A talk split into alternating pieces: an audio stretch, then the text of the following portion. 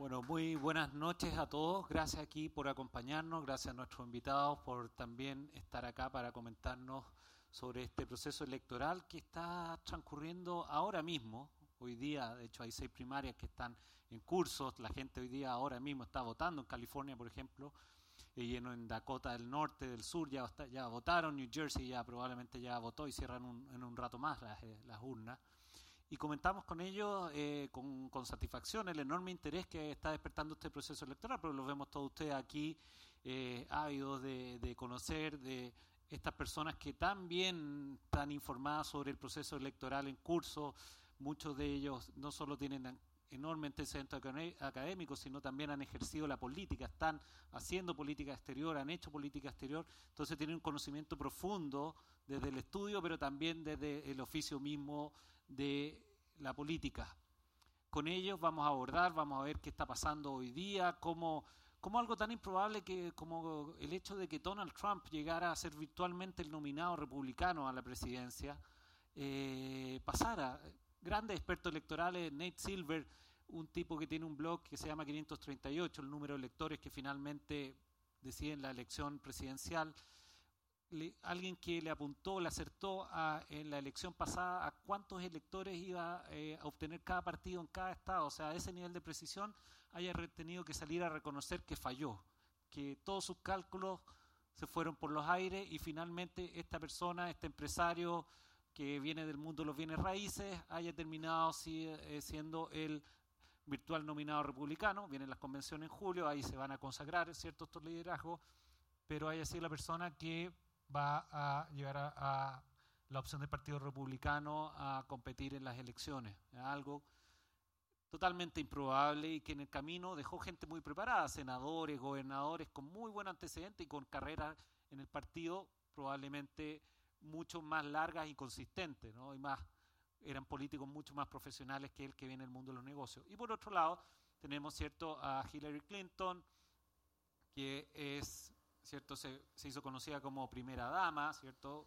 En el gobierno de su, marido Bill Clinton y después como eh, secretaria de Estado del Departamento de Estado y que también eh, ahí también pasó algo inesperado porque cuando ella se lanza muchos pensaron que bueno era una carrera corrida y que las otras candidaturas eran más bien testimoniales pero vemos este competidor cierto Bernie Sanders un senador que sigue dando la pelea, que está empatado ahora en California. Podemos tener un resultado bastante interesante en eh, unas horas más respecto a quién gana la, ahí la primaria.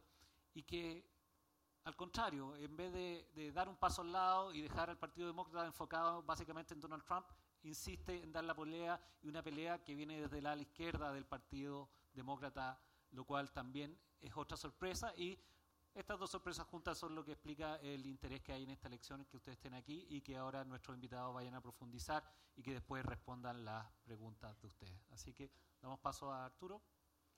Bueno, muchas gracias. Es un enorme placer estar en, Chile para discutir este tema que es fascinante, que nos tiene fascinados a todos nosotros, este, los que vivimos en Estados Unidos y que hemos participado en la política Ah, de Estados Unidos. Este, yo tengo que decir desde un comienzo que soy demócrata y que apoyo a Hillary, este, en fin, para que esté todo claro. Así que si hay algún bias eh, por parte mía, lo van a entender. Pero, pero es cierto que estamos frente a una situación bastante inédita.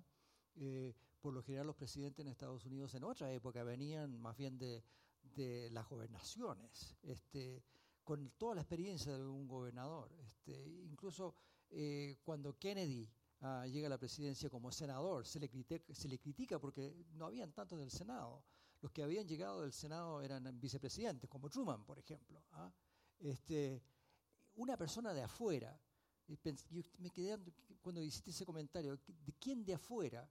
Eisenhower, pero perdón, este, Trump no es Eisenhower, este, pero Eisenhower no tenía ninguna experiencia política. De hecho, Truman dijo, cuando, cuando se eligió Eisenhower, dijo, poor Ike, se va a sentar aquí en la oficina oval y va a decir, do this, do that, y nadie va a hacer nada.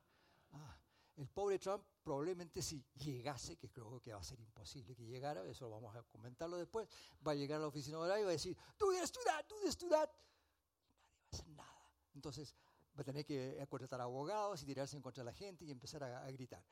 Eh, en fin, pero ¿por qué llegamos a esto?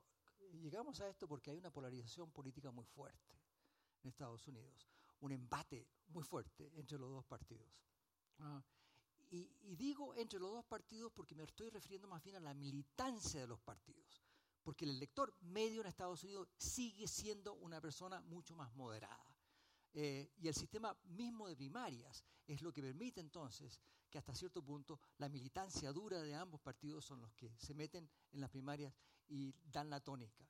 Y por ello que siempre es difícil el candidato salir de la primaria a pasar a, la general, porque ahí esto tiene que eh, este, poder mostrar un, un discurso distinto.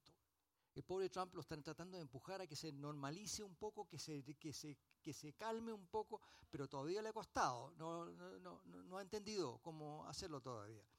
Y esta crítica que le hizo este juez, por ejemplo, es una cosa dramática y muy preocupante para muchos. Pero si me permite hacer una pequeña reflexión histórica para poder entender cómo llegamos a esto. Eh, y después podemos eh, discutir la situación actual.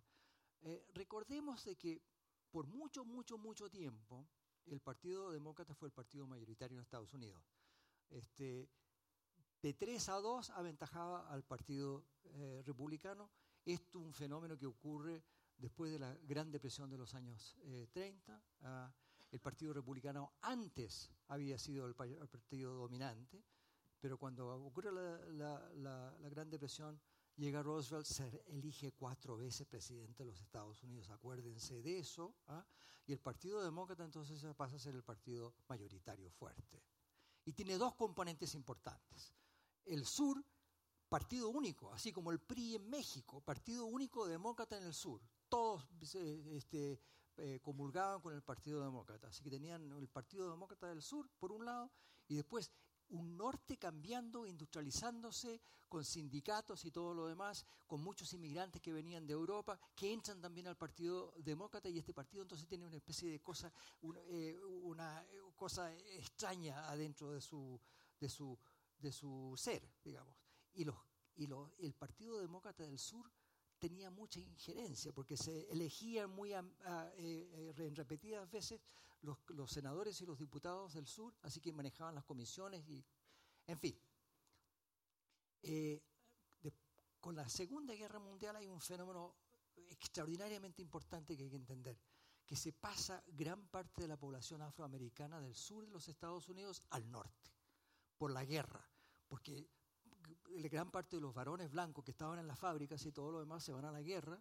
Ah, son pocos los eh, afroamericanos que incluso se les permitía ir a la guerra, ah, pero van a las grandes fábricas del norte, entonces hay un cambio muy importante demográfico en Estados Unidos en ese momento. Por fin termina la guerra, ah, donde Estados Unidos lleva esta guerra a favor de la libertad y a favor de la creación de un mundo mejor, un mundo democrático. y esta contradicción increíble de, Estados Unidos, de tener un sur que todavía no permitía que votasen los afroamericanos, ya era una cosa imposible de poder eh, seguir manejando. Entonces voy resumiendo bien rápido. Eh, tres hitos importantes. La convención del 48 del Partido Demócrata, donde un alcalde de, Minnesota, alcalde de Minnesota, hace un discurso furibundo a favor de los derechos civiles para los eh, afroamericanos. ¿ah? Muy fuerte. Tan fuerte que se retira todo un sector del sur de, Estados Unidos, el senador Strom Thurmond en ese momento, del Partido Demócrata de Carolina del Sur, ¿ah? y él forma una, eh, eh, el, partido Dixiecrat ¿ah? eh, en contra del Partido este, Demócrata. El segundo hito importante, pasaba un poco más adelante, es la segunda, estamos hablando del año 64, la aprobación bajo Kennedy y Johnson de la ley por fin de derechos civiles que había planteado eh, eh, Humphrey en el 48. Tanto tiempo se demoró para llegar a eso, pero ya era insostenible la situación donde una parte importante del país no votaba, no podían votar en el sur los afroamericanos. ¿ah? Ahora, muchos habían ido al norte y votaban ahora en el norte, pero esta situación era imposible. ¿ah? Y hay dos leyes importantes, la ley de derechos civiles y la ley el Voting Rights Act del 1965, que le da el derecho a voto a todos, donde el gobierno federal interviene directamente en los estados para, para insistir ¿ah? con la fuerza del gobierno federal que efectivamente puedan votar los afroamericanos. En fin, entonces ese es el segundo hito. El tercer hito ocurre ¿ah? cuando llega Nixon a la presidencia. Llega Nixon a la presidencia y no hay tiempo para explicar por qué llega él, qué pasó con el Partido Demócrata entre medio, este, la Convención del 68, por ejemplo, de Estados Unidos, la guerra en Vietnam, todas esas cosas complican bastante el, panorama político, pero llega Nixon a la presidencia. ¿Y qué hace Nixon? Decide, ¿cómo la vamos a hacer ahora para hacer, pasar a ser partido mayoritario de verdad? ¿Ah? Fui elegido por muchos blancos del sur. A ver, ¿por qué no hacemos un, un trato especial? Y ahí sale el Nixon Strategy. Y el Nixon Strategy en el fondo es cómo jalar al electorado blanco del sur hacia el partido republicano. ¿Ah? Y lo que usan entonces es la noción de states' rights, de que los estados tienen los derechos de tener que el gobierno federal no debiera intervenir como se había intervenido antes. Entonces ahí surge dentro del Partido Republicano entonces una beta conservadora muy propia y el sur de Estados Unidos empieza a votar por presidentes republicanos, a pesar de que siguen votando por los amigos demócratas para el Senado y para la Cámara de Diputados. Pero gradualmente todos se van. El propio Strom Thurmond, el senador que mencioné anteriormente, pasa a ser uno de los grandes líderes del Partido Demócrata. Y el Partido Republicano entonces sube y le gana al Partido Demócrata. Le gana al Partido Demócrata supera al Partido Demócrata en, votación. Eh, pero ¿qué le pasa al Partido ¿Ah? Y aquí les voy a hacer les voy a contar una cosa muy personal. Eh, yo le pregunté al presidente Clinton cuando ya había salido de la Casa Blanca. Y el primer viaje que iba a hacer a América Latina me dice, oye, ¿por qué no te vienes conmigo? ¿Ah? Me acompaña, fuimos a Argentina, fuimos a, Brasil. Y él fue a dar sus conferencias y ahí fumando un puro en el avión, qué sé yo, este, y jugando los naipes y todo lo demás, yo le digo, le hago la pregunta, ¿por qué lo odiaron tanto a usted? Le pregunto al presidente Clinton, ¿por qué lo odiaron tanto? Acuérdense que le hicieron el juicio político, el impeachment, todo lo demás. y me dijo una cosa que es muy relevante para nuestra conversación este día. Es que pasa, lo que pasó fue que yo les gané y se suponía que no debía haberlo hecho. Les gané, pero suponía que no debía haber hecho. I beat them, but I wasn't supposed to. ¿Y qué significaba eso? En el fondo, ¿y por qué ganó? Hasta cierto punto por un chiripazo. Porque él ganó la presidencia con un 47%, mientras que Bush padre, que pierde, ¿ah? este, y Ross Perot ¿ah? se llevan más de un 52%. O sea que el Partido Republicano ya había superado al Partido Demócrata con el electorado del sur. Clinton entonces elegido, se reelige y en ocho años hace una, gestión bastante importante, o sea, modera más al Partido Demócrata, se, tira más hacia el centro con el Partido Demócrata, no haciéndole tanto caso a los militantes, y de ahí sale este, este, esta queja de Sanders y toda esa gente, porque la verdad es que para poder gobernar uno tiene que gobernar del centro, no puede gobernar de, de los extremos. ¿Y qué pasa al final del gobierno del presidente Clinton? No, le hacen el impeachment, lo trataron de hacer. ¿ah? Why did you hate you so much? Because I beat them, you know. Y why did lo, trataron de sacar, incluso con un impeachment. Pero cuando, cuando él termina su gestión, ¿qué pasa con Gore? Gore gana la elección. No consigue todos los, los, los eh, votos electorales necesarios para ganar la presidencia, pero supera a Bush en, el número de votos. ¿ah? Eh, entonces, hasta cierto punto se detiene un poco el ascenso del Partido eh, eh, Republicano. Pero, y este es el punto fundamental que, con el cual les quiero dejar en este momento, y es, este, es que no fue solamente por el, porque Clinton fue un genio, ninguna cosa por el estilo. Le fue súper bien en su gobierno porque la economía estaba muy bien y, y todo lo demás. Es que el país estaba. O sea, los republicanos ganaron la batalla al igualar al Partido Republicano, al Partido Demócrata, pero obviamente el país les cambia. Y cuando el país les cambia, entonces la verdad es que van perdiendo entonces ellos la guerra. ¿ah? Y se encuentran con un país cambiado ¿ah? que permite que el próximo que es elegido es Barack Obama, un hombre africano. El primer afroamericano. El odio que concita eso en una sociedad cambiando enormemente entre ciertos sectores y el sector obviamente más, más complicado con todo esto es el electorado sur del sur, o sea, el electorado blanco del sur, perdón, ¿ah? el electorado blanco del sur. Y de ahí surge todo esto. Les voy a dejar un dato para que podamos tener una conversación.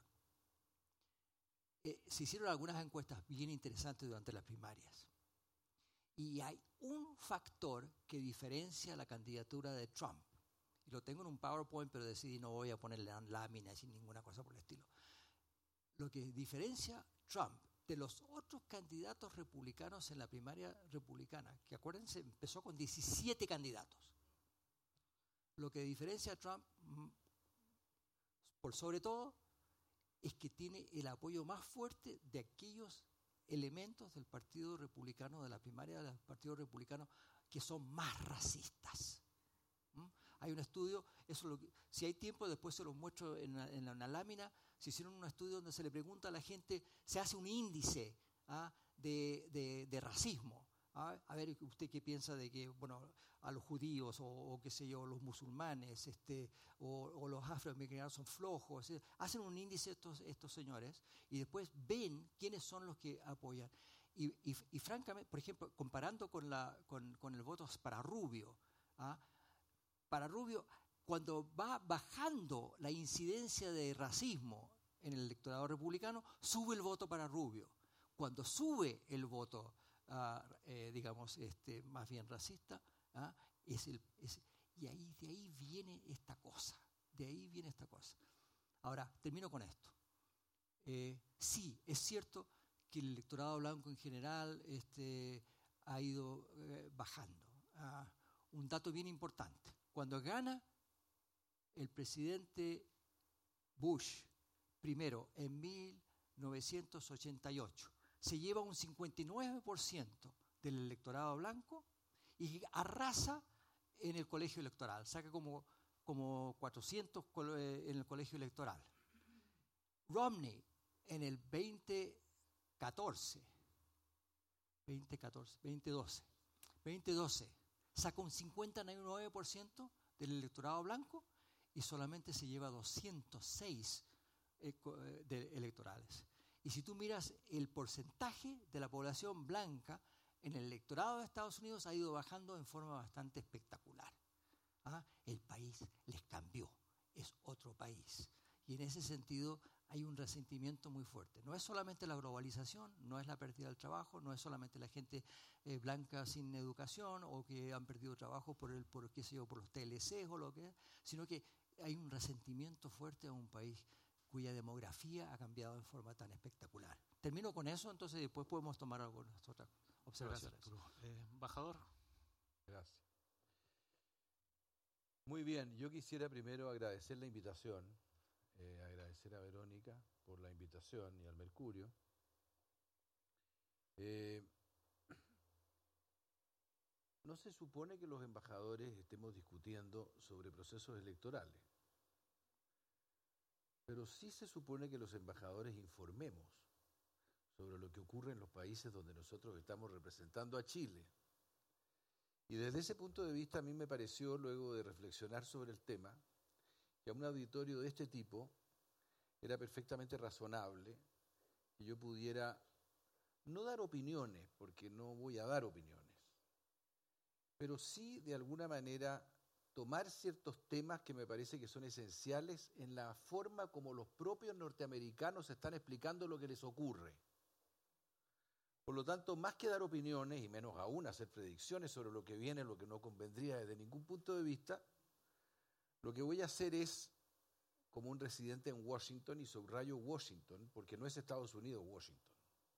Por lo tanto, lo que se lee en las librerías de Washington, o lo que se lee en los diarios que se leen en Washington, no es lo mismo que se está leyendo en el resto de Estados Unidos, y yo estoy ubicado en Washington. Por lo tanto, lo que me gustaría es reflexionar sobre tres temas puntuales que tienen que ver con la manera como se está debatiendo y se está explicando el norteamericano que vive allí, el político, el hombre de negocios, la gente vinculada al arte y a la cultura, la gente que funciona en esa ciudad que es capital desde muchos puntos de vista, pero que es una ciudad esencialmente política. Es la ciudad de la política en los Estados Unidos. Hace unas semanas atrás el Boston Globe publicó un artículo que se llamaba No entre en pánico, lea lo que sigue. Y da una serie de recomendaciones al lector que ya estaba en pánico absoluto por la victoria de Trump para tranquilizarlo y decirle que no se había acabado esto y que era muy probable que Trump perdiera la elección. Mi primer punto es el tema del temor y la sorpresa en la sociedad americana y particularmente en Washington ante lo ocurrido. Ya lo mencionaba Juan Pablo en un momento, hace un momento atrás. Mi segundo tema que me gustaría eh, analizar o mencionar es el tema de los discursos y de la contradicción entre el tipo de discurso que trae Trump con el tipo de discurso al cual estaban habituados los liberales norteamericanos en el último tiempo y en particular Hillary, que es la expresión máxima del liberalismo norteamericano de los últimos dos gobiernos, y el que introduce a su vez Sanders, que es un tipo de discurso absolutamente eh, considerado marginal y que se transforma en un discurso muy decisivo para lo que viene. Y el tercer tema que quiero mencionar es el tema de la política exterior y de los planteamientos que se están escuchando y lo que sucede en el debate sobre política exterior de, de los planteamientos de los candidatos. La verdad es que el 2008 todos vivimos la crisis económica internacional preguntándonos por qué los economistas no habían atinado a preverla y a pensar de que venía. ¿ah? Y hoy día hay varios que dicen que la previeron, pero no, no es muy convincente. En Estados Unidos, en realidad, es sorprendente que los politólogos en general no hayan atinado a predecir lo que pasó con, y lo que está pasando con Donald Trump y lo que pasó y está pasando con eh, Bernie Sanders. Y la verdad es que pareciera como que los datos estaban al frente. Concentración espectacular de la riqueza económica. Evolución demográfica y disminución del electorado blanco, como decía Arturo. El empobrecimiento consistente de sectores medios. La reacción de temor ante las revoluciones tecnológicas y la revolución de las costumbres que lleva la globalización parecía ser de que ante esos datos nadie previó que era perfectamente posible el estallido de un fenómeno populista como el que estamos viendo. No todos no lo previeron, y yo quisiera permitirme leerles lo que escribió un filósofo de California, Richard Rorty, que escribió un libro que se llama Achieving Our Country, el año 97. El año 97, Rorty escribió los miembros de los sindicatos y los trabajadores no afiliados van a concluir tarde o temprano que a su gobierno ni siquiera trata de impedir que sus salarios se hundan o de prevenir que no sean exportados. Al mismo tiempo van a darse cuenta que los trabajadores suburbanos de cuello blanco, las clases medias, desesperados de ser reducidos en su número, no van a permitir que les cobren más impuestos para proveer de servicios sociales al resto. En ese momento dice Rorty, algo se va a quebrar. El electorado suburbano va a decidir que el sistema ha fallado y va a empezar a mirar alrededor suyo hasta encontrar a un hombre fuerte, a man on horseback, un strong man, alguien que les aseguro que una vez elegido, los burócratas abusadores, los abogados tramposos, los ladrones poseedores de bonos y los intelectuales posmodernos no, ya, ya no tienen la última palabra que su pesadilla ha terminado. Y si eso ocurre, lo que probablemente va a suceder es que las ganancias hechas durante los últimos 40 años por los negros, los latinos y los homosexuales van a ser barridos. El menosprecio jocoso sobre las mujeres volverá a estar de moda. Todo el resentimiento que los americanos más pobres y con educación deficiente sienten por las maneras a las que los obligan sus pares con grados académicos mejores va a entrar en un curso de acción. Cuando Trump gritó en Nevada, I love the poorly educated, me encantan los que son mal educados o los con mala educación, estaba directamente apelando a esto. a una cierta rebelión. Hoy la gente escribe muchísimo sobre sus votantes, un votante que se dice ve un mundo de cuatro años de salario estancado, aunque no sea verdad. Hay una encuesta del Pew Research Council del año 2014 en que se le pregunta a los americanos si Estados Unidos sigue en recesión y algo así como 62% dice que sí, que sigue en recesión, en el mismo momento en que el Dow Jones estaba barriendo récords de alza. Por lo tanto, efectivamente, la percepción de que las cosas están mal, es un tema que nosotros conocemos a veces, eh, es muy superior a la realidad de lo que está ocurriendo en la economía.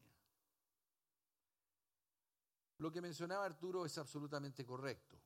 La idea de que la élite especuladora que generó para la mirada de muchos norteamericanos y para la mirada de muchos de los analistas la crisis del 2008 tuvo un colapso pero luego se ha seguido enriqueciendo, ha producido resentimiento, desesperación y rabia y sobre todo miedo del otro de los inmigrantes ilegales, de los refugiados musulmanes, odio contra un presidente afroamericano que, como dijo Trump, quién sabe si además es musulmán y se cree que ni siquiera nació en Estados Unidos.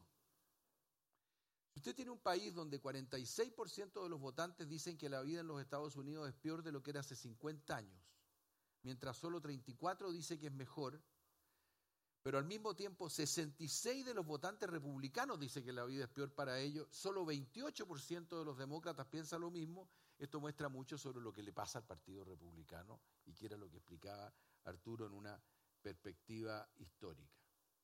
Esta elección va a ser la elección con un electorado más variado en la historia de los Estados Unidos. Eh, eh, la verdad es que eh, los blancos no hispanos han caído proporcionalmente del 71% del 2012 a 69% del 2016. Una reacción similar a esta es la que produce o la que tiene el votante de Bernie Sanders. Eh, según la, el Pew, la encuesta Pew, tanto los seguidores de Trump como los de Sanders están mucho más inclinados que los seguidores de Clinton a decir que los Estados Unidos es un país, peor es un país hoy peor para la gente como ellos que lo que lo era hace 50 años. Y eh, ambos votantes están constituidos por gente de la clase trabajadora o la clase medio que, media que, expresa, que expresan miedo, ansiedad y desilusión respecto del sistema político. Obviamente, los que votan por Sanders ven el dragón desde otro punto de vista. Lo que critican es la falta de servicios públicos, la falta de educación gratuita, la falta de acceso igualitario a la salud, critican la desigualdad, atacan una república que les parece que se ha tornado en una oligarquía. Y Sanders condena al liberalismo por haber sido incapaz de cumplir con las expectativas que creó.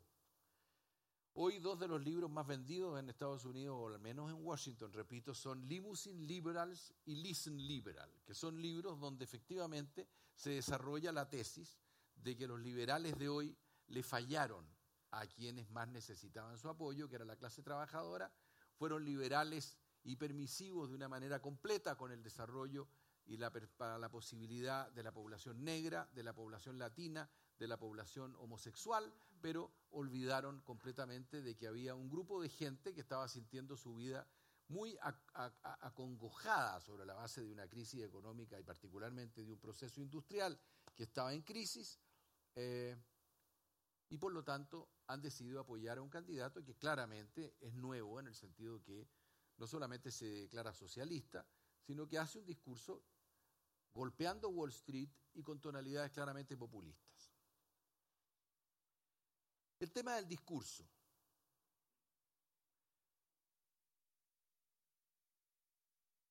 Lo que es más notable en esto es que el reconocimiento de que los medios de comunicación y el reconocimiento de que los nuevos fenómenos de la comunicación tienen un impacto sobre la política no es ninguna novedad.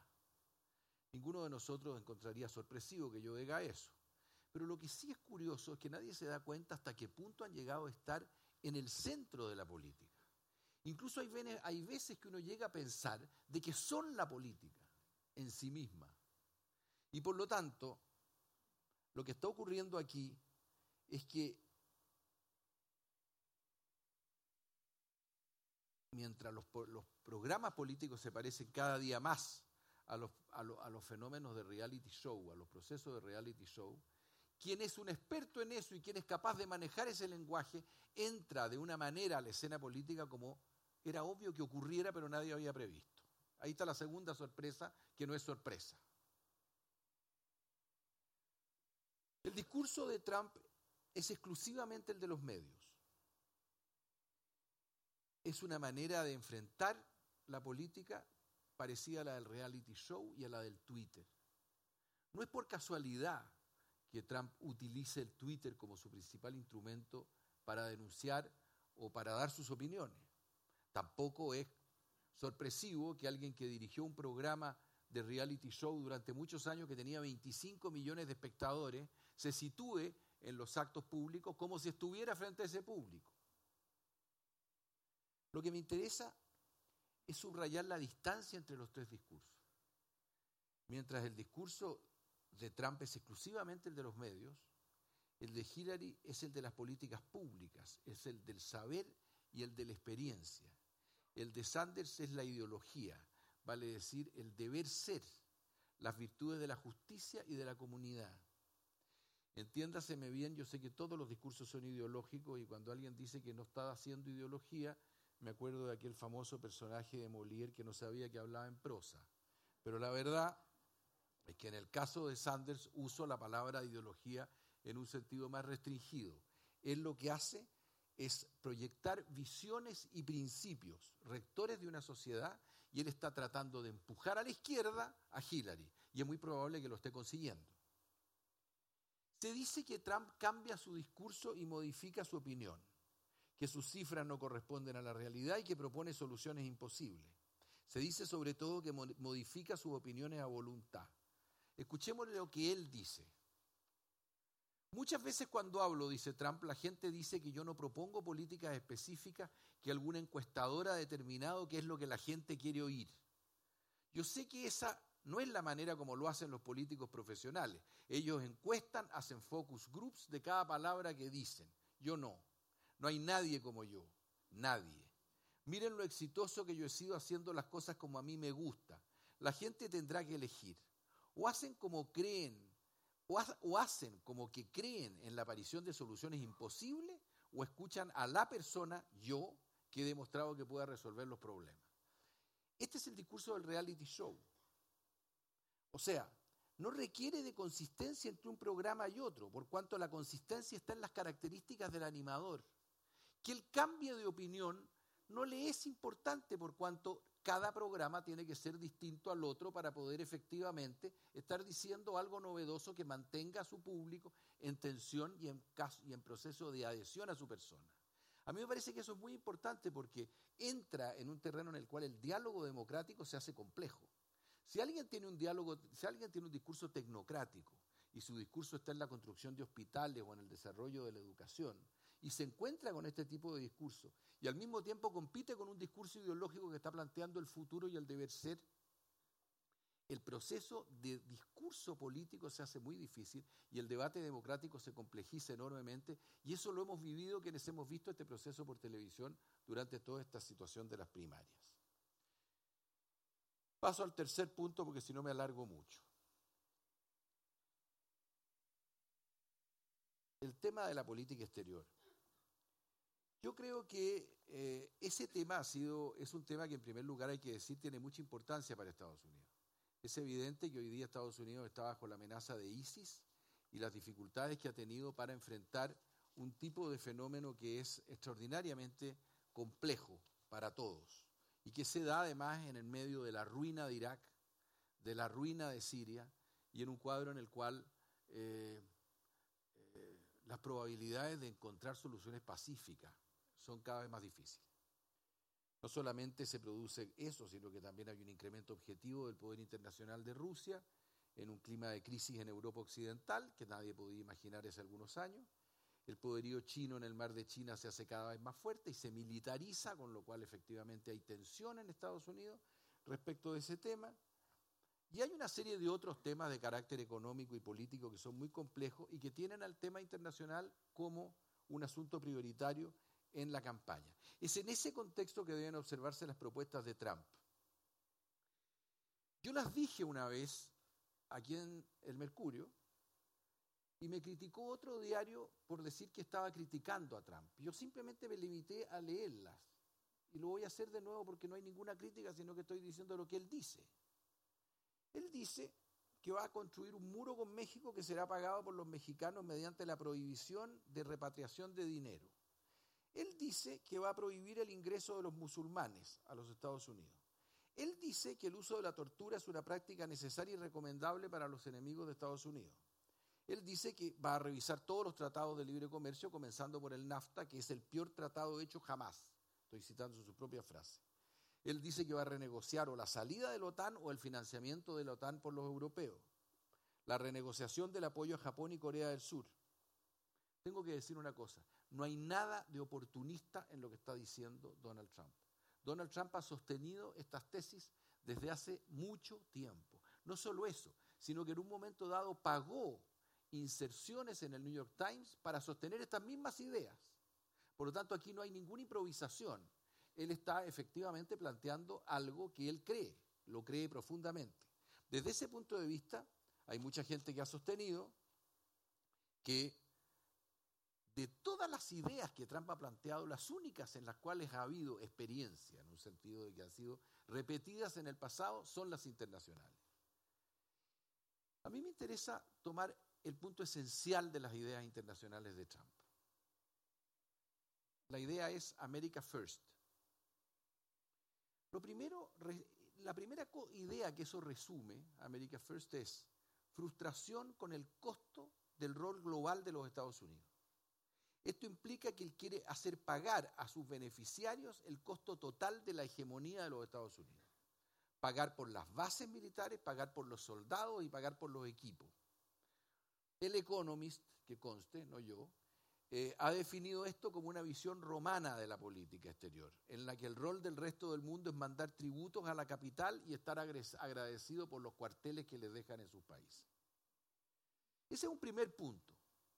Un segundo punto de America First es acabar con lo que considera el discurso ideológico a favor de la democracia y los derechos humanos, lo que significa acabar con la relación que los Estados Unidos hizo desde la época de Roosevelt, es decir, desde la Segunda Guerra Mundial, entre principios morales y fuerza, que es exactamente la ecuación que llevó a Reagan a derrotar a la Unión Soviética y que en realidad es durante los últimos 50 años la base del acuerdo bipartidista republicano-demócrata en materia de política exterior.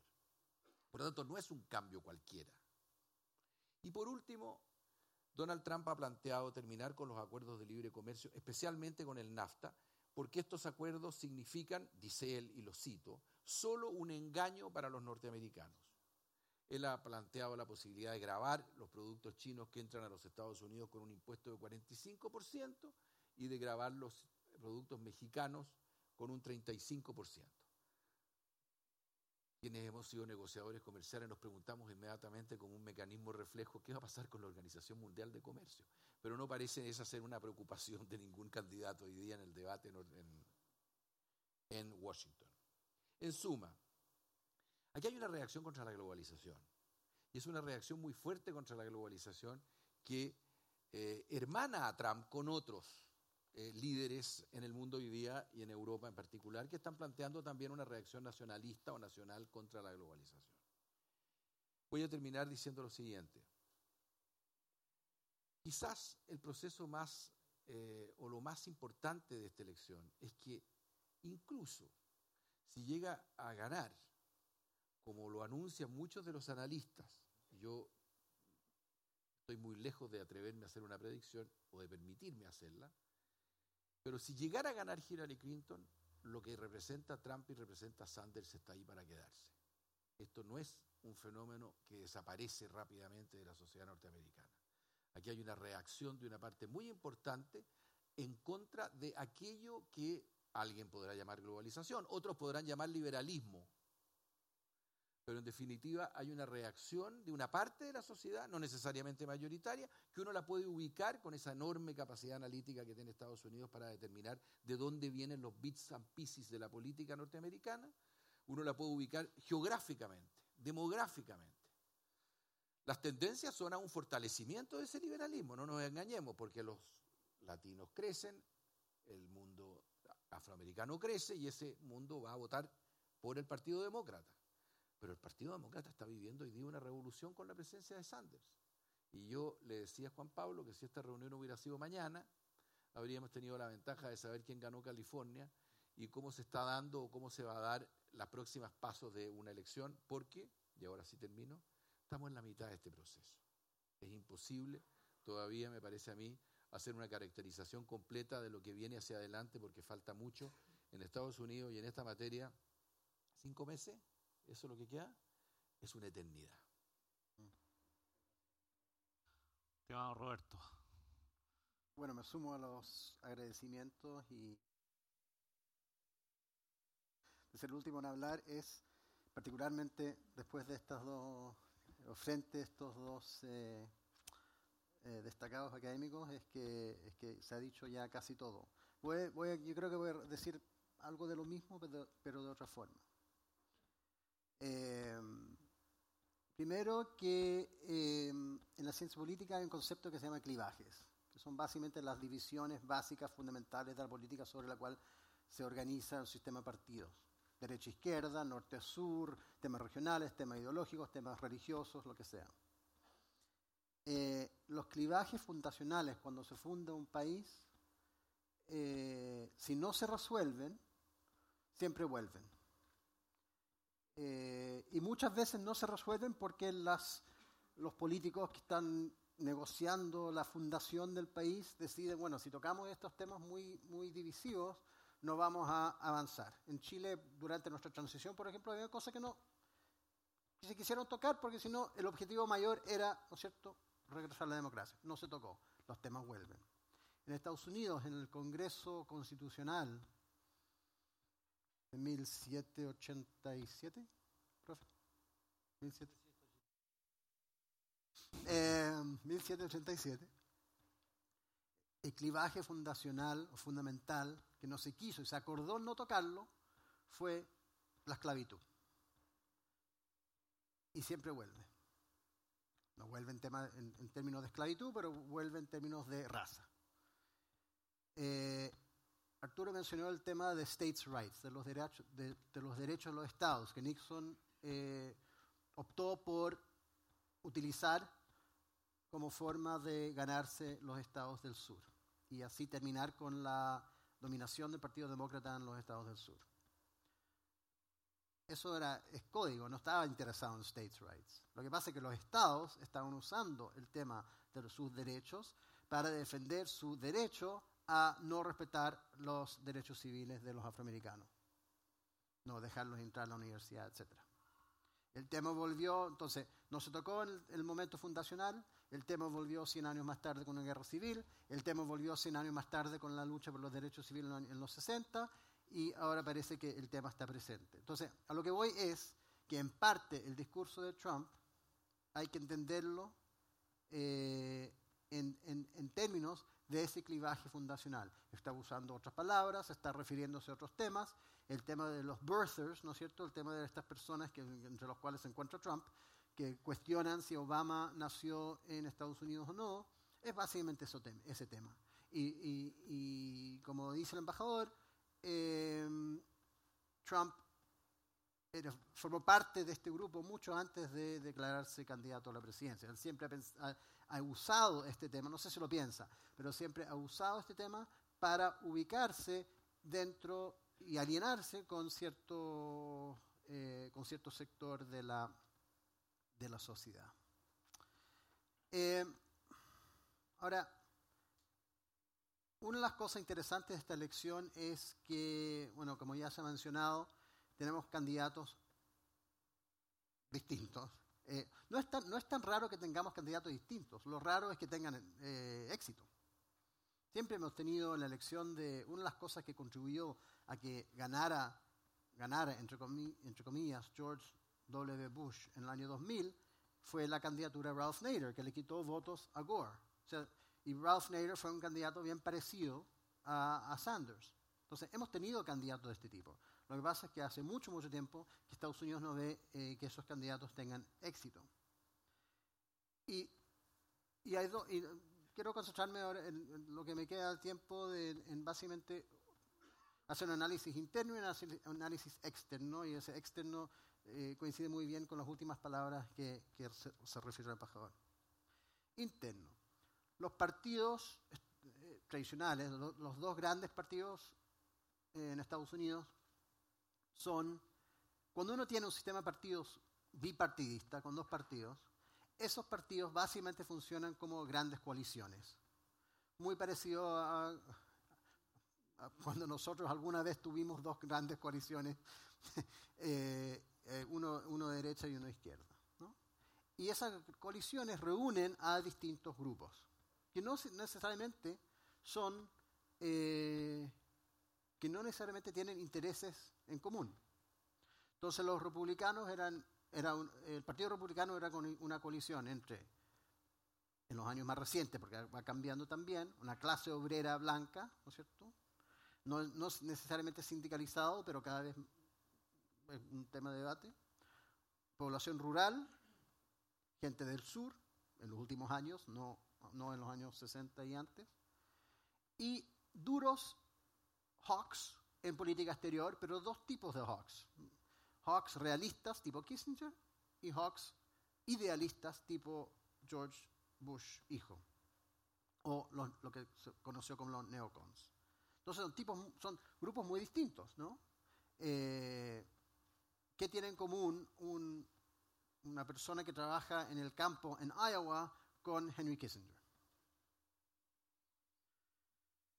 Eh, y los demócratas en su coalición tienen sindicatos, intelectuales urbanos, una cier- una cierta inteligencia urbana, clase media, alta urbana, las minorías, afroamericanos, latinos, también es debatible, hay algunos, hasta hace poco los cubanos, por ejemplo, en, Florida eran más republicanos que, demócratas, judíos, en fin. Y cada vez menos en el Partido Demócrata un cierto tipo de demócrata sureño, que también está como un poco en- desapareciendo. Entonces la política norteamericana siempre fue un juego de equilibrar estas coaliciones internamente y, después en, la política nacional, internamente a través de las primarias. Las primarias eran y son básicamente un juego para resolver las tensiones dentro de estos distintos grupos dentro de los partidos. Y eso es lo que está pasando ahora también, excepto con, este, este elemento adicional que voy a mencionar. La, vice- la la elección de candidato a vicepresidencia, vicepresidencia históricamente ha sido un intento por equilibrar estas tensiones. Kennedy, por ejemplo, que era una persona eh, de una familia rica del norte de Massachusetts, eligió a Johnson de Texas, del sur, como candidato a la vicepresidencia. El equilibrio. Eh, entonces la política ha sido en ese sentido eh, e- e- ese juego. Eh, y de alguna forma el, éxito que han tenido estos candidatos por cada lado, eh, por el lado demócrata y por el lado republicano, candidatos extrasistémicos, de alguna forma refleja la incapacidad que han tenido estos partidos hace muchos años, una cosa acumulativa, de resolver sus tensiones internas. Y esto ya lo hemos visto particularmente en el Partido Republicano con eh, el auge en los, últimos años del Tea Party. Que, era, que Trump no es precisamente Tea Party, pero hay similitudes, ¿no? Y ya hace por lo menos 10, de 5 años, el Tea Party surge, 8 años, porque surge después de la elección de Obama, eh, hemos visto una, casi una guerra civil dentro del Partido Republicano, hasta el punto donde eh, amenazaron con, con congelar la actividad del gobierno, con, con congelar la aprobación de la, del presupuesto, ¿no?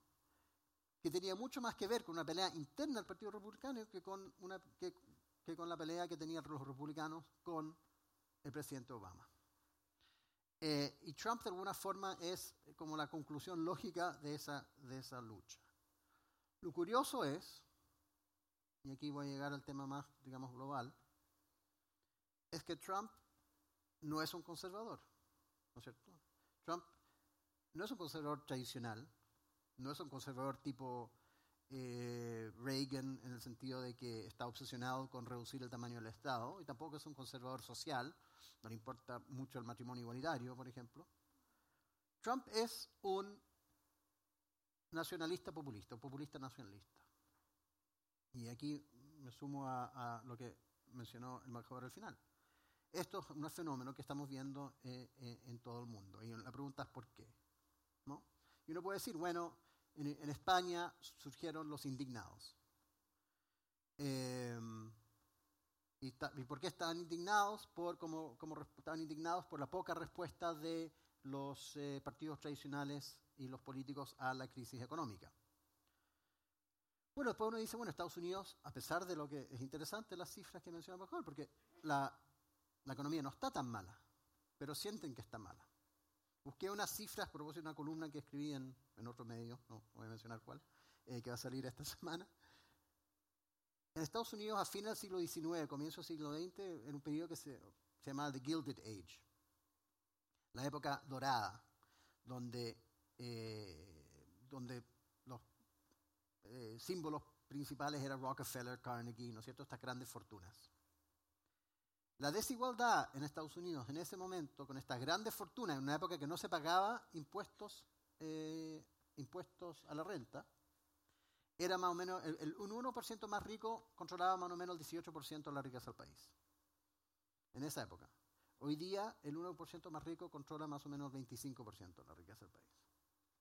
Entonces da alguna pista de por qué la gente siente, a pesar de que claramente viven mejor, todos aquí también y en Europa también vivimos mejor, vivimos más cómodos, tenemos, más acceso a muchas cosas. No siente esa diferencia. A propósito, en Chile el 1% más rico, 30% de la riqueza. Eh, es muy difícil entonces decir, bueno, uno le puede decir a la población, pero ¿de qué se quejan si el PIB está bien? Bueno, hace poco vino un economista español a Chile y habló del tema del PIB. Dice, ¿qué es lo que mide el PIB? ¿Qué mide el PIB? Mide los productos, ciertos servicios producidos en un país, en un territorio. Entonces dio el ejemplo de esto. Hace 10 años o 15 años, o tal vez menos de 10 años, un país necesitaba producir, o un consumidor necesitaba consumir un teléfono, un eh, calendario, una cámara, una grabadora de videos, una radio, eh, ¿qué más hace esto? Em, no sé, como cinco cosas más, ¿no es cierto? Todas esas cosas costaban bastante plata. No, no me acuerdo cuánto costaba una grabadora de video, pero no eran baratas. Hoy día uno gasta un poco más por un teléfono, pero hace todas esas cosas. Por lo tanto, ¿qué significa el PIPS? Estamos produciendo, en vez de esos 10 productos, estamos produciendo un teléfono que hace todo eso. ¿no? ¿Para qué hablar de la información que hoy día es gratis? No tengo que decirle al Mercurio la, implicancia de, que, es ¿no es cierto? el acceso a información, en fin.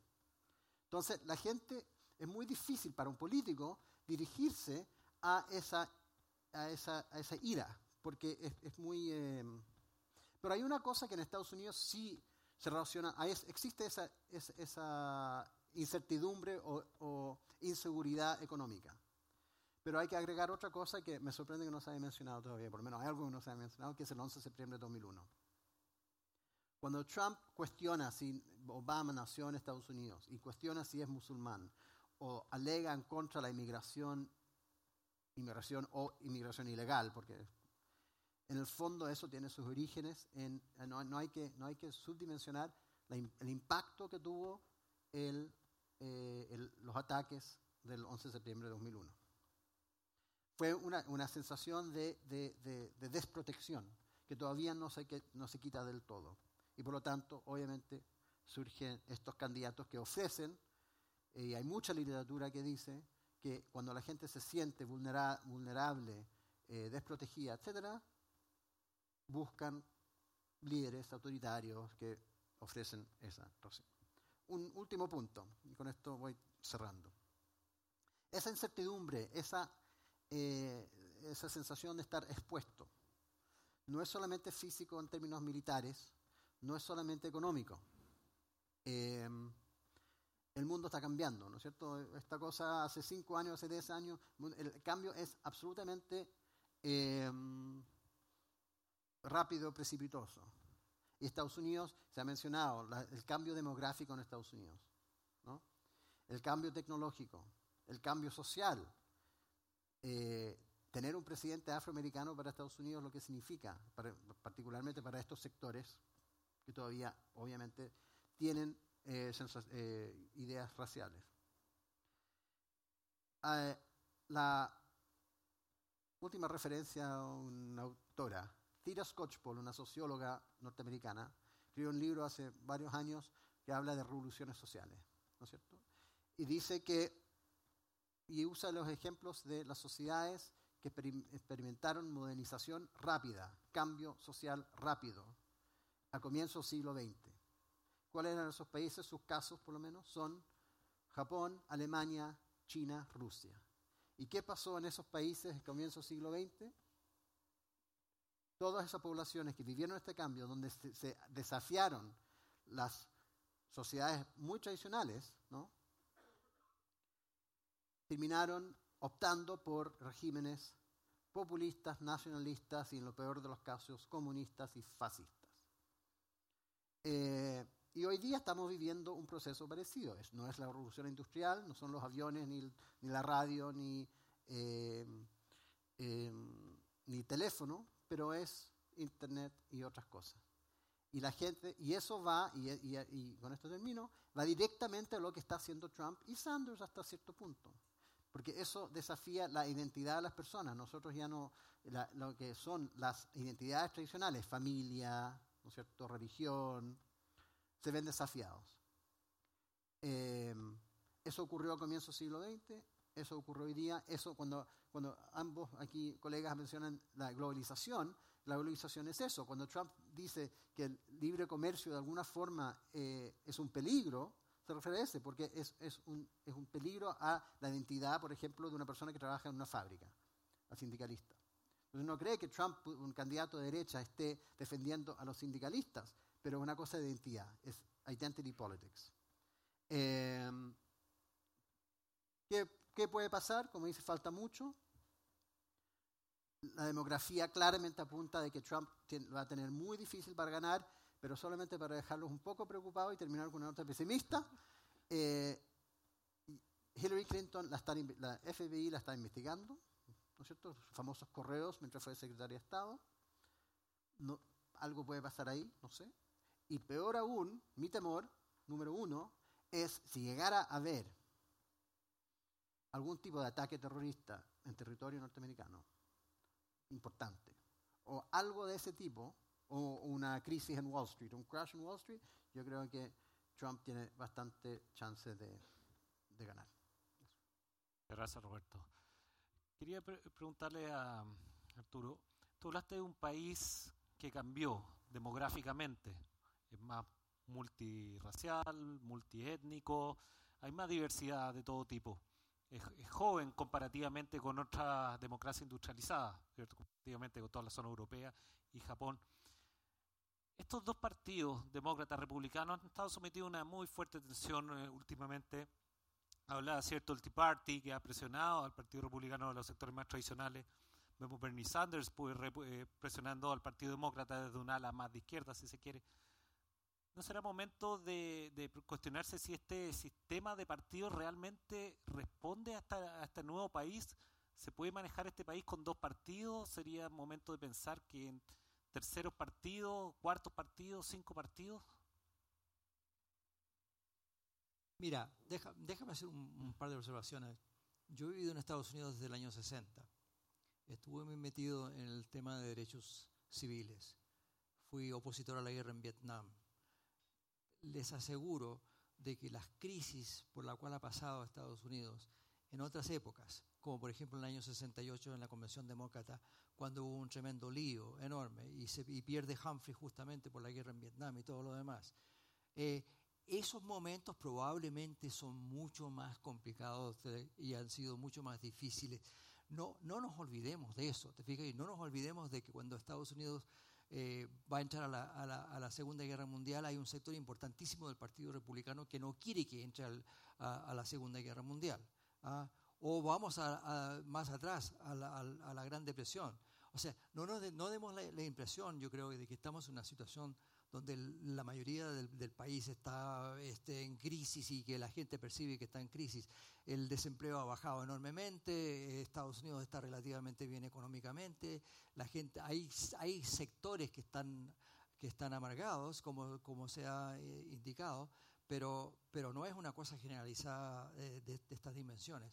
Y segundo, eh, acordémonos nuevamente, de que las primarias no reflejan lo que es el electorado en general.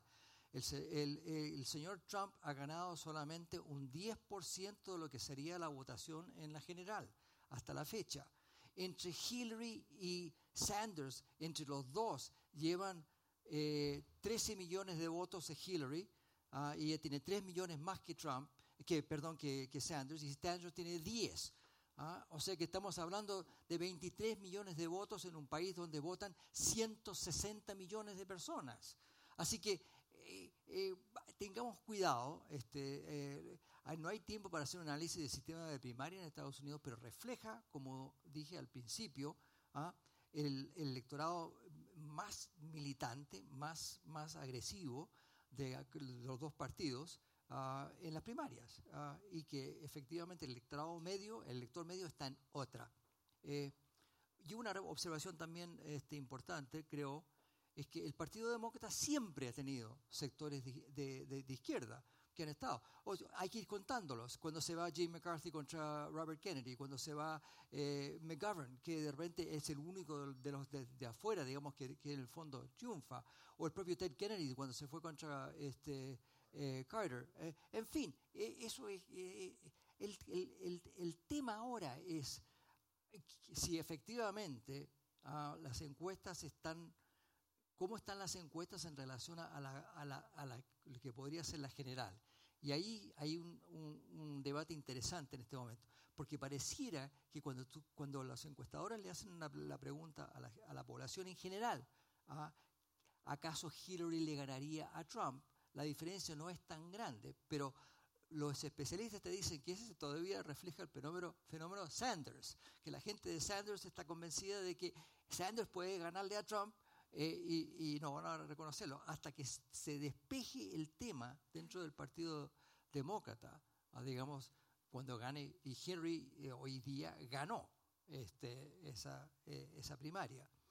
Y ella lleva una ventaja por sobre Sanders no solamente en, en, en, los eh, superdelegates, sino que en los delegados como tal. Y como dije ah, eh, en este momento, le lleva 3 millones de votos.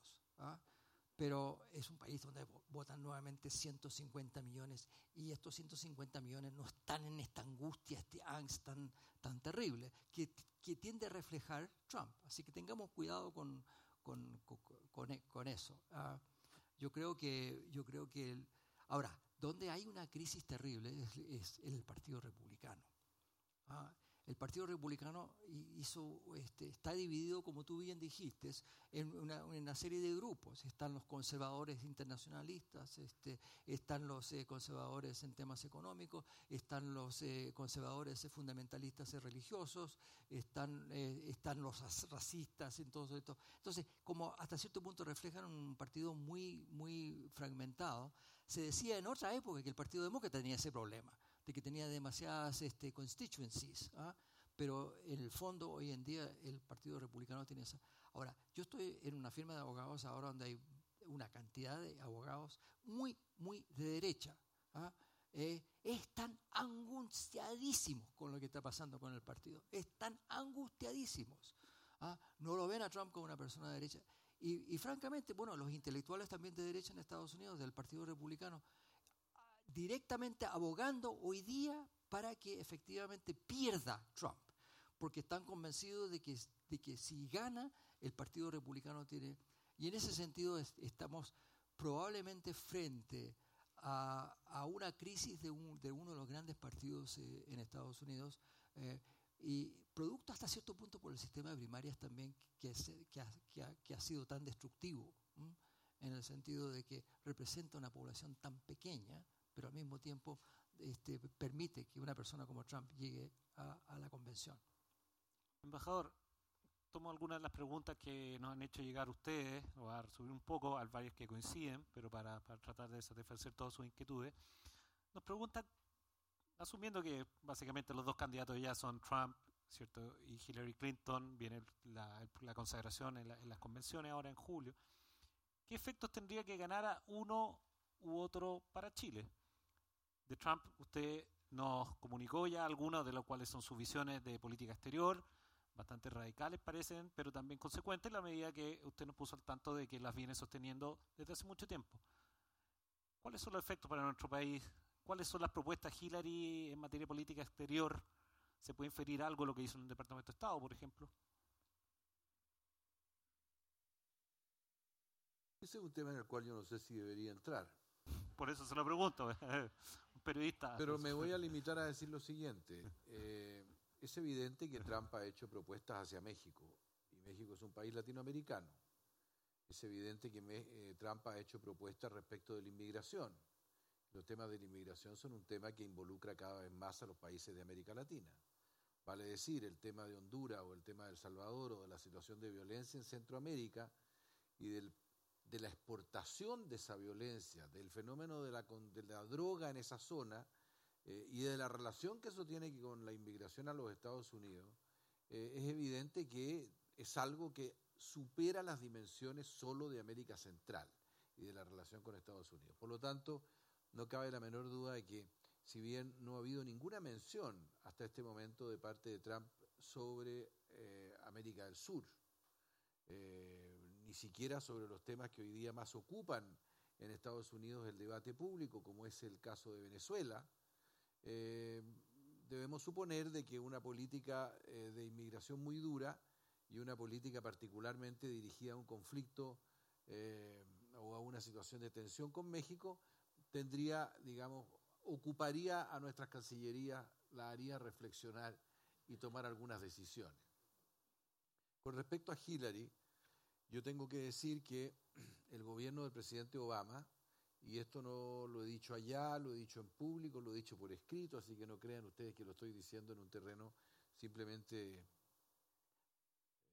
formal. Eh, difícilmente América Latina ha tenido una situación de diálogo eh, de igual a igual con Estados Unidos que la que ha tenido durante este periodo. Cuando ha habido discrepancia, Estados Unidos ha expresado sus discrepancias, pero no ha habido ningún tipo de acción de parte de Estados Unidos que incomode al conjunto de la región en alguno de los países con los cuales ha habido tensión.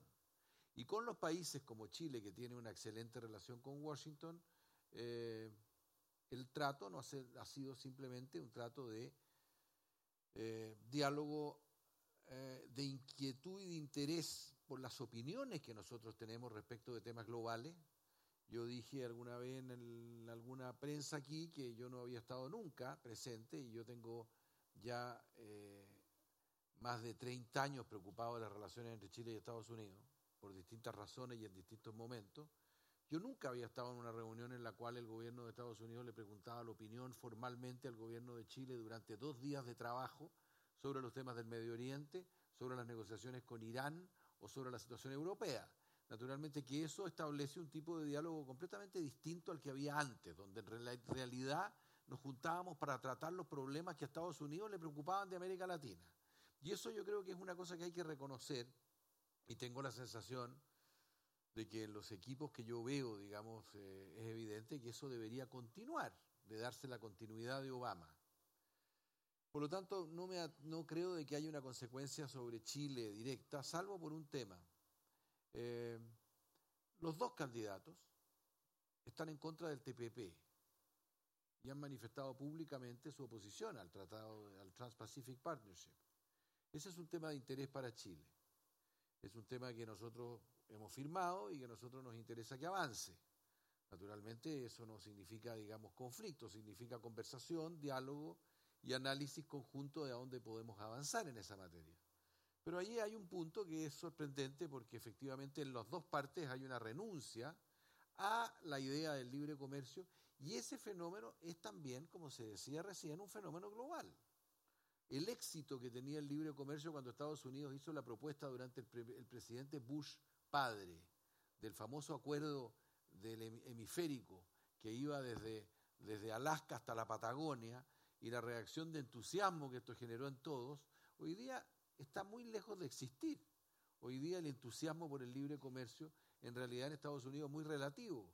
Y yo he estado en reuniones con empresarios, en las cuales he visto empresarios norteamericanos hacer preguntas que indican una profunda desconfianza sobre el efecto que podría tener una apertura con los países del Asia y con los países del Pacífico.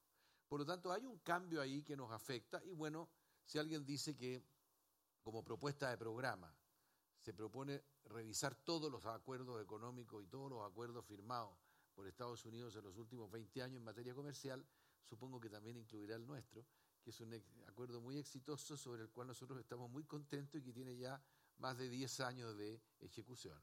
Así que no cabe duda que habrá que verse las cosas, pero yo creo que es muy temprano para estar hablando de eso porque el proceso le queda mucho tiempo y, como todos sabemos, las posiciones cambian. Eh, Roberto, ¿nos recuerdan aquí que mm, hace 36 años atrás, 1980, ¿cierto?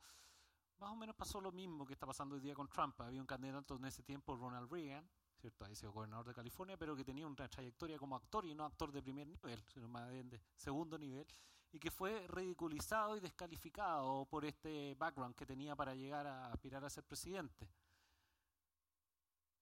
Pero hoy día, y las encuestas lo han probado, es visto como uno de los mejores presidentes de la historia de Estados Unidos, por lo menos está uno de los tres mejores presidentes de Estados Unidos. ¿No crees tú que se podría estar pasando un poco lo mismo en esta elección? Y, la, la, pregunta derivada que te hago de esto eh, tiene que ver un poco con el sistema norteamericano que tiene peso y contrapeso. Si eventualmente Trump se convirtiera en presidente, y nos ponemos en esa hipótesis, una vez metido dentro del sistema, el sistema tiene los suficientes elementos para no sé si contenerlo en la palabra, pero también para eh, mostrar sus límites y darle a la gestión un tono coherente como tiene todos los presidentes estadounidenses? No. Es la respuesta. Em, a ver, el, el, ejemplo del aviso en el diario de Trump hace ya no sé cuántos años es ilustrativo. Hay poco eh, Trump, eh, Reagan tenía un récord público, fue gobernador de California, la gente lo conocía más o menos, mucha gente lo, subestimó por su, por su carrera como actor, pero la verdad es que cuando llegó a la presidencia no había trabajado como actor durante tal vez 25 o 30 años, había sido gobernador, y como de gobernador republicano California fue bastante moderado. Y cuando Reagan llega al poder, se rodea de gente con mucha experiencia, eh, que había trabajado con Ford y con, eh, más, más, con Ford que con Nixon, pero en fin, eh, que manejaron, por ejemplo, la política exterior y que llevaron, al ejemplo más obvio y más conocido, al derrumbe de, de la Unión Soviética. Hay un debate ahí si efectivamente lo logró Reagan o si la Unión Soviética ya está básicamente cayéndose a pedazos, y Gorbachev abrió la... En fin. Pero ocurrió ahí y lo manejaron bien y lo manejaron esos asesores. Eh, ha habido un debate en Estados Unidos respecto a si Trump está usando este discurso para posicionarse en las primarias con un cierto sector y después eh, no sería capaz de hacer un giro, no va a cambiar, o no sería capaz de hacer un giro hacia el centro. Hillary Clinton sin duda, sin duda, después de las primarias, va a hacer un giro hacia el centro. Hacia el centro. Mucha gente, eh, particularmente los republicanos, han dicho que Hillary es como la, está poco menos que una socialista. Eh, Hillary, cuando estuvo en el Senado, fue uno de las senadoras demócratas más centristas que, que, hubo. Y ojo, Sanders, que se autodescribe como socialista, tampoco es un socialista. Sanders es un socialdemócrata. O sea, yo viví muchos años en Canadá. Sanders en Canadá sería un candidato liberal. En Noruega sería. Mm. claro. Así que hay, que tener un poco de, ojo con eso. Eh, Trump no va a hacer el giro, porque Trump, todo el récord de Trump demuestra de que esa es su postura a diferencia de Reagan. Em, y, por lo tanto yo creo que, e, es bien difícil. La, única esperanza tal vez es lo que dijo Arturo respecto eh, las limitaciones institucionales con las cuales se va a encontrar llegando a la Casa Blanca. Eso es verdad, pero eso es distinto, eso es otra cosa. Eso no es él. en cierta medida el Congreso mismo, hay, de hecho, el, el, presidente del, Congreso republicano ha tenido bastantes diferencias con él. Y me, me pasó la semana pasada, tuve la, oportunidad de hablar con Giuliani, este exalcalde de Nueva York, muy conocido, y me decía, yo lo apoyo, soy neoyorquino, lo conocemos 25 años, pero tengo diferencias en materia migratoria, por ejemplo, tengo mis mi diferencias, pero en cierta medida también el problema, bueno, uno no, no está de acuerdo con todo lo, lo que opinan sus candidatos, uno no, muy difícil que uno esté 100% de acuerdo con su diputado, su candidato a senador y candidato a presidente en última instancia.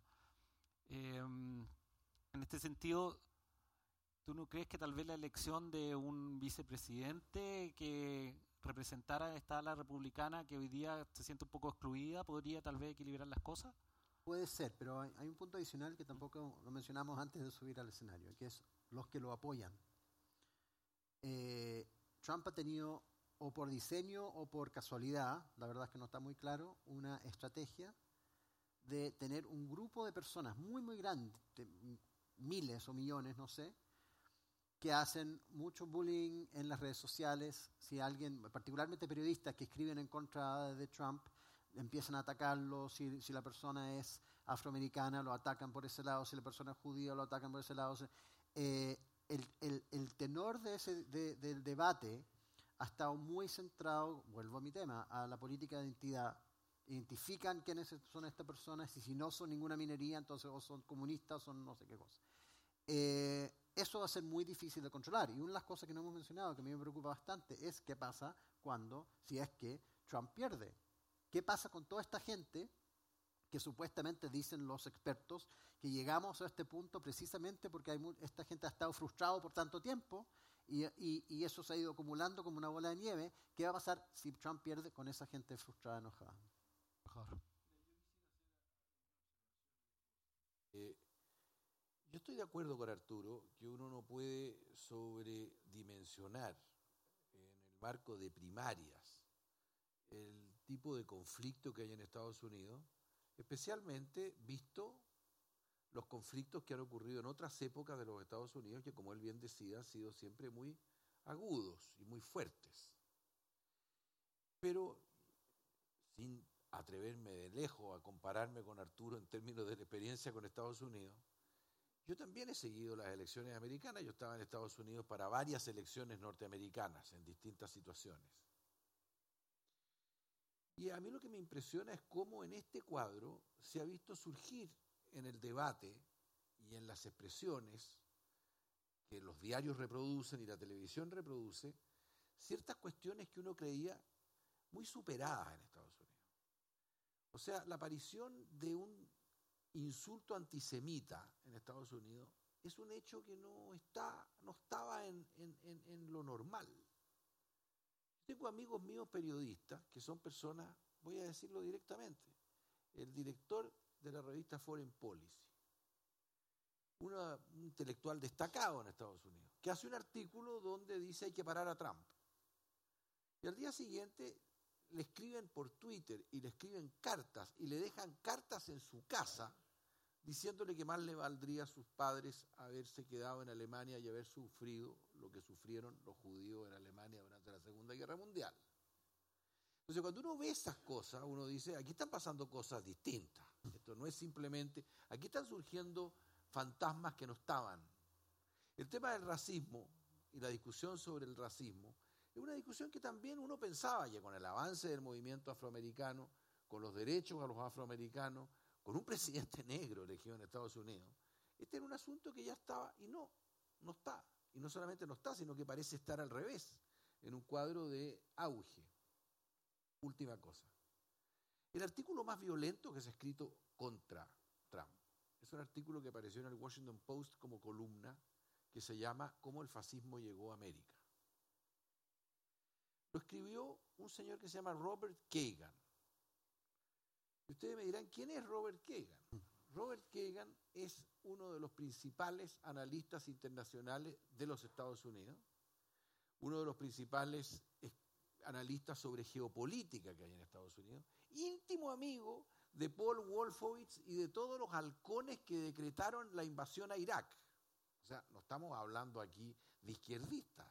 Estamos hablando del grupo más duro y más radical en política exterior que se reunió alrededor del vicepresidente Cheney eh, con el presidente Bush.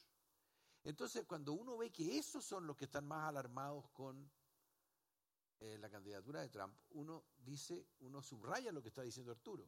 La crisis, la discusión interna en el Partido Republicano es dramática y el debate interno es muy duro, porque los que están reaccionando más duramente en contra o criticando las posturas de Trump son conservadores, más todavía que los liberales.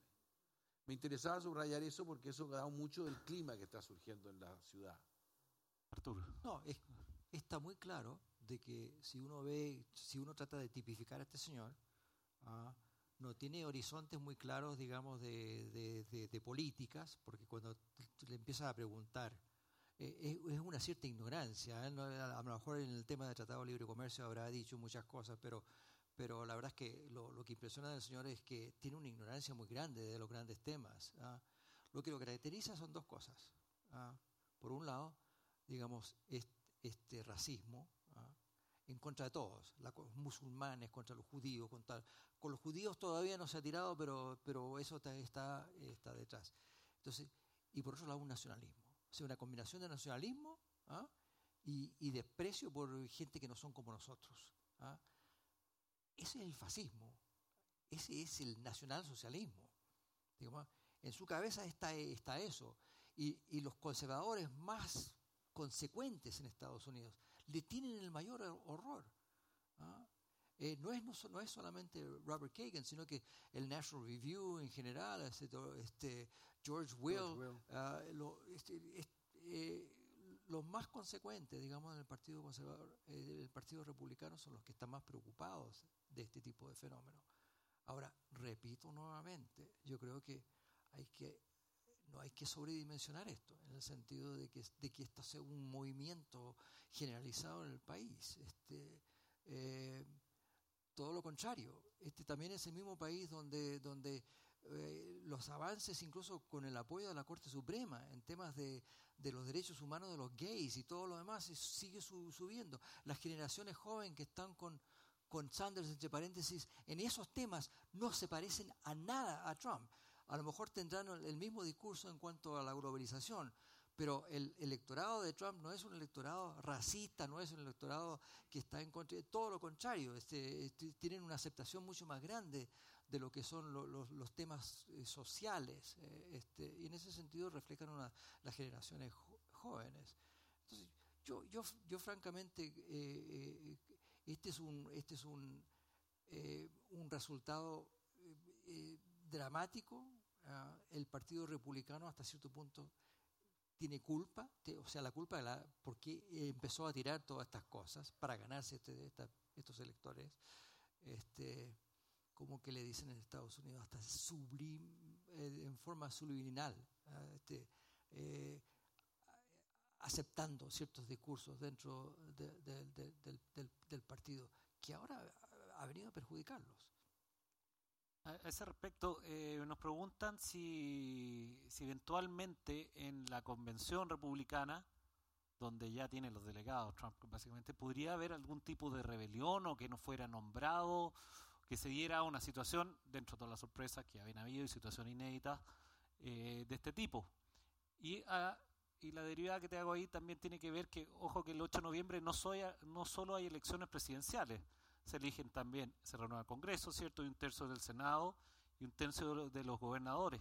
¿Y cómo se está reflejando esta tensión republicana también? En, porque vienen elecciones y obviamente uno tiene que ver con quién, uno candidato, con, si se pone con el, con el candidato presidente en la foto, que es una tensión también que tú te has referido en el diario, que, que también está presente en los cálculos electorales de muchos que dicen, me conviene salir con Trump, somos el mismo partido, pero tengo que pensar que a mí me van a elegir congresista por este distrito y quizás yo soy de los conservador en materia religiosa, o soy de los realistas que decía Roberto en materia política exterior y por eso se me conoce, ¿cierto? Hay, eh, están con un pánico enorme, están con un pánico enorme.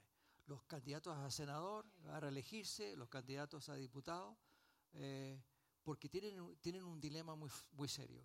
Por un lado, si apoyan demasiado a Trump, ah, pueden perder las elecciones generales en estados como Ohio, este, como incluso Virginia, como incluso Florida y otros estados ah, les puede mal. Por otro lado, si no lo apoyan, entonces el problema que tuvo McCain, McCain que lo criticó pero en forma terrible y además que lo insultó Trump, porque es esta personalidad que tiene de insultar a la gente, lo insultó, no le quedó otra a McCain eh, que se está tratando de reelegir en Arizona, que decir que lo voy, ahora lo voy a apoyar porque no quiere eh, enemistarse con el, con el sector duro que sigue apoyando a Trump. Así que están en un dilema bien complicado. Hay muchos analistas que están diciendo de que la sorpresa más grande podría ser de que podría perder el Partido, el partido Republicano escaños eh, en el Senado, incluso podría a lo mejor perder el Senado.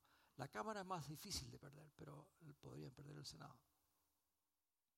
Eh, Roberto, nos preguntan harto por Bernie Sanders acá, porque es una expresión de la izquierda, por el lado, ¿cierto? Una expresión o más izquierdista, si se quiere, dentro de lo que es el Partido Demócrata, bien lo calificaba que sería socialdemócrata, aunque él se, Sanders se autodenomina socialista, pero una expresión que existe y que puede ir 3 millones de votos abajo en términos de las primarias, pero existe. La pregunta es, ¿cómo podría Hillary, eventualmente, si ella se convierte en la candidata, integrarla porque recuerdan que Obama, ¿cierto?, le ganó la, la primaria a Hillary Clinton y, bueno, después la mete al Departamento de Estado como su secretaria de, Estado, ¿cierto? Le integra. Podría integrarlo, incluso algunos dicen ministro de Trabajo, el día... ¿Puede tener eso una expresión en un eventual gobierno de Hillary Clinton, la de Sanders? Sí, em, el lugar más obvio, o sea, lo que ha sido históricamente el la política símbolo de la falta de, eh, preocupación por parte del Estado ha sido salud. Y, curiosamente eso ha sido el mayor avance, probablemente uno de los temas domésticos, probablemente el legado más importante del presidente Obama. Eh, no, tal vez no, se me ocurre un lugar donde se podría tener ese tipo de impacto. No creo que trabajo, no creo que trabajo, pero yo creo que tal vez educación. Sanders, una de las políticas de Sanders, las propuestas de Sanders, ha sido eh, la educación superior gratis. No sé de dónde sacó esa idea, pero em, eh, es posible que educación, que es un tema, y los temas en Estados Unidos respecto a la educación superior son bien parecidos a la de acá en términos de endeudamiento, en fin, eh, a pesar de tener un sistema muy, muy distinto al nuestro en términos de lo que, lo que es la experiencia universitaria para los... Pero yo diría que educación podría ser un tema de que se donde donde Hillary se podría tirar la izquierda sin muchos costos, porque en términos globales, eh, y eso, ojo, y eso lo puede hacer eh, como hizo Obama eh, con el nombramiento de Hillary, una vez que ya tiene la cosa ganada. Entonces ahí lo pone en un lugar, la pone en un lugar importante. Distinto es durante la campaña. O sea, la pregunta es, porque Hillary necesita tirarse al centro para, para ganar la elección, si no Trump la va a obviamente atacar y tratar de tratar de identificarla con Sanders y radicalizarla. Gracias. Embajador, materia económica, así que no nos vamos a poner aprietos. No. Nos pregunta, ¿por qué le cuesta tanto al, al, al estadounidense, usted y usted que vive ahí y se da cuenta, por qué le cuesta tanto percibir esta mejora que económica que ha tenido Estados Unidos desde la crisis subprime, ¿cierto? La crisis del 2008, que efectiva la economía ya recuperó el tamaño que tenía antes, con excepción del último dato de, de creación de puestos de trabajo, se han creado puestos de trabajo, el PIB se está recuperando y se recuperó Estados Unidos mucho más rápido que toda la eurozona, por ejemplo. Otras economías como bueno, Japón, de las industrializadas más antiguas, están francamente lidiando con, con, situaciones recesivas. ¿Por qué le cuesta esto y, cómo, y esto por qué se está reflejando electoralmente? Yo no creo que la gente cuando piensa en la economía piense exclusivamente en términos económicos. La gente piensa en términos de su propia situación económica, pero también de la manera como la economía en el país está organizada. Y así como eh, se decía recién que el, el 11 de septiembre del 2001 causó un impacto gigantesco en la manera como los Estados Unidos vieron su propia seguridad y vieron su propia manera de convivir con el resto del mundo. Hay que pensar que la semana pasada lo más visto en, términos de televisión era el programa de Zacarías que se llamaba eh, ¿Por qué nos odian? Eh, por lo tanto, eh, el tema no ha dejado de estar presente. De la misma manera que el 11 de septiembre sigue presente, sigue presente la crisis del 2008, que como, estoy pensando en una declaración que leí del jefe de los economistas del presidente Obama, que decía que la crisis del 29 produjo décadas de una manera particular de pensar en la economía y de criticar la economía y de imaginarse cómo funcionaba la economía. Esta crisis del 2008 sigue teniendo reverberaciones en el sentido de que la gente sigue viendo la economía como algo que más allá de que las cifras mejoren o no mejoren, está estructurada de una manera en la cual hay un grupo que se queda con demasiado y yo me quedo con demasiado poco y no veo ninguna posibilidad de que esta situación cambie o mejore porque los que deberían hacerlo no lo están haciendo y esos son los políticos. Por lo tanto, hay un cuadro más complejo. Eso, esa es la reacción que me produce la pregunta, pero me doy cuenta de que es un tema muy complejo y muy difícil de analizar. Mira, una observación, eh, y, estoy de acuerdo con, con- con- el- la ansiedad que tiene mucha gente en estos temas económicos, pero yo creo que hay una percepción que, que, eh, de, muchas, eh, eh, muchos sectores de Estados Unidos que las cosas no están tan mal.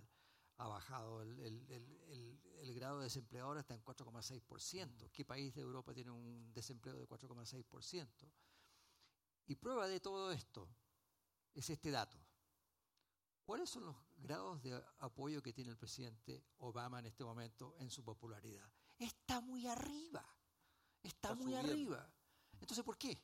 Si, si todo va tan mal y, y- y estamos centrándonos tanto, digamos, en los disidentes en ambos partidos, y estamos, creo, exagerando un poco toda esta cosa, ¿por qué el presidente Obama no estaría como Dilma Rousseff, con 8% este, eh, de apoyo? ¿Ah? ¿Por qué no se estaría hablando de, de, bueno, obviamente que la gente, hay mucha gente que está muy ansiosa que se vaya, ¿ah? pero la verdad es que lo que estamos esperando los demócratas es que, que salga la nominación de Hillary para que el presidente Obama pudiera apoyarla. Y, y si él lo ha hecho tan mal, entonces ¿por qué la va a apoyar? La va a apoyar porque la verdad es que tiene una percepción muy grande de que lo ha hecho muy bien. Perfecto. Antes pues, de, cerrar ya y agradecerle a ustedes todos por su, por su concurrencia y a nuestros invitados por aquí por, por ilustrarnos de este proceso electoral que faltan todavía cinco meses para que concluya y que está muy interesante y del cual seguiremos hablando a través del diario y también de encuentros probablemente. Quería nomás a ver si se pueden comprometer con algún pronóstico de cara a, de cara a lo que va a ser el 8 de noviembre. ¿Quién gana? Arturo. Mira, va a ganar Hillary este, eh, y va a ser probablemente una situación muy difícil para el Partido Republicano. Ah, ahora, una de las preguntas que habría que hacerse es qué pasa con, la, con, el electorado de, de- de- de Sanders. el electorado de Sanders probablemente se va, eh, un sector se va a unir con, con- con ella. Yo dudo muchísimo que, que ningún sector de Sanders se vaya con Trump. ¿ah? Eso lo dudo. Es gente que se va a quedar en casa y por lo general se quedan en casa de todas maneras, porque es más bien un electorado joven que no vota mucho. Ahora, la pregunta es, ¿qué pasa con el Partido Republicano? Y habría que agregar algunas cosas a lo que se ha dicho ya antes. Este, hay gente que está viendo, porque hay, por ejemplo, candidatos de otros partidos. Por ejemplo, hay un candidato libertario, Libertarian Party. ¿ah? Algunos van a votar por el candidato libertario, ¿ah? que no está inscrito en todos los estados, pero en en fin. ¿Ah? ¿Está en todos los estados? Está en todos los estados. Entonces, bueno, a lo mejor, si está en los estados grandes, esa es la, la- la clave. Eh, este, hay una tesis muy interesante de que algunos estarían diciendo de que de repente si aparecen otras instancias que pueden ser republicanas eso y, y llevan y, y- y lograsen conseguir eh, mayoría en algunos estados y votos electorales, entonces eso podría llevar a que efectivamente no hubiera ningún candidato que pudiese conseguir los 270 eh, votos electorales que uno necesita para poder ganar la, la elección presidencial y en ese caso iría a la Cámara de Diputados en Estados Unidos la elección final y eso le convendría al Partido Republicano porque vota cada estado por estado. Ah, pero la verdad es que la, la mayoría de, los, de, los- de mis amigos republicanos este, de cepa ah, que están preocupados por esta elección o van a votar por Hillary, y lo han dicho ah, muchos, o otros efectivamente van a votar por, un, por una eh, eh, otra candidatura como la libertaria o se van a quedar en casa. Entonces, el, acordémonos del el, tema del turnout. una de las láminas que tenía en mi, en mi PowerPoint, que no se las mostré, es que el turnout en Estados Unidos, en la última elección en Estados Unidos, cuando barrió el Partido Republicano y se consiguieron eh, este, recuperar el, el Senado, ¿cuánta gente votó en esa elección? Estoy hablando del, 2014. 36%. 36%. Ahora, eh, la clave de la elección, y con esto termino esta observación, va a ser turnout, turnout, turnout. ¿ah? Y es aquí donde eh, los afroamericanos, y acordémonos de que en el sur de Estados Unidos votan ahora los afroamericanos, mm. votan. ¿ah? Y a Hillary le dio muy bien en esos estados. Cometió un error muy grave Sanders cuando la criticó diciendo, yo no me voy a preocupar de esos estados porque son estados este, rojos que van a votar solamente por el, por el Partido Republicano. Era desmerecer en un estado como Luisiana, donde un 50% de los votantes en el estado de Luisiana eh, son afroamericanos. Roberto, tu pronóstico. Eh, a mí, como dije anteriormente, me preocupa la posibilidad de que pueda perder Hillary. Yo creo que hay una posibilidad pero tiene una gran ventaja. Hillary es una persona que mm, todos nosotros la hemos visto en la tele, la hemos visto dar discursos. Eh, yo sé que Arturo le tiene mucho cariño, pero no, es una muy buena candidata. Eh, está, está, mejor, que antes, mejor que 2008, sin duda, y, y, mejor organización. Algo que no mencionamos que está empezando a salir mucho en la prensa. La campaña de Trump es tan, tan Trump-céntrica que no es muy profesional y no hay un equipo comunicacional muy profesional y no, están haciendo algo que Hillary ha estado haciendo desde el comienzo, que es lo que no hizo en 2008 y que llevó a que ella perdiera en 2008, que es el uso de Big Data, eh, data mining, Facebook, por ejemplo. ¿Por qué ganó Obama usando Facebook? Porque, no, porque, eh, no porque le habló a la gente a través de Facebook o Twitter, sino porque Facebook tiene una cantidad increíble de data que usan los candidatos para para saber quiénes están votando, a dónde están votando y comunicarse con ellos. Hillary está haciendo eso. Entonces Hillary tiene esa gran ventaja, tiene la gran ventaja eh, y, tiene la gran ventaja de que a pesar de no ser una muy buena candidata y que mucha gente, incluso demócratas, prefieren, a Sanders, qué sé yo, tiene la gran ventaja de tener a Trump al otro lado. Entonces, si turnout, si participación va a ser tan clave como siempre lo es, ¿no es cierto? El acarreo, eh, tener a Trump al otro lado va a animar a la gente para ir a votar, eh, ir a votar por Hillary. Y cierro con un, cierro con un tema nomás, que poniéndome el gorro más político que de, analista. Las condiciones que mencioné yo en la presentación respecto desigualdad, desencanto, eh, incertidumbre eh, y otras cosas, se dan en Europa, se dan en Estados Unidos y se dan en Chile. Eh, y, ojo con eso, ojo con el tipo de candidatos que puedan surgir en un ambiente muy parecido, y se ha visto hasta cierto punto, ¿no es cierto? Así que lo dejo con ese punto incluso más optimista. Bueno, muchas gracias y le damos un aplauso por favor a los invitados.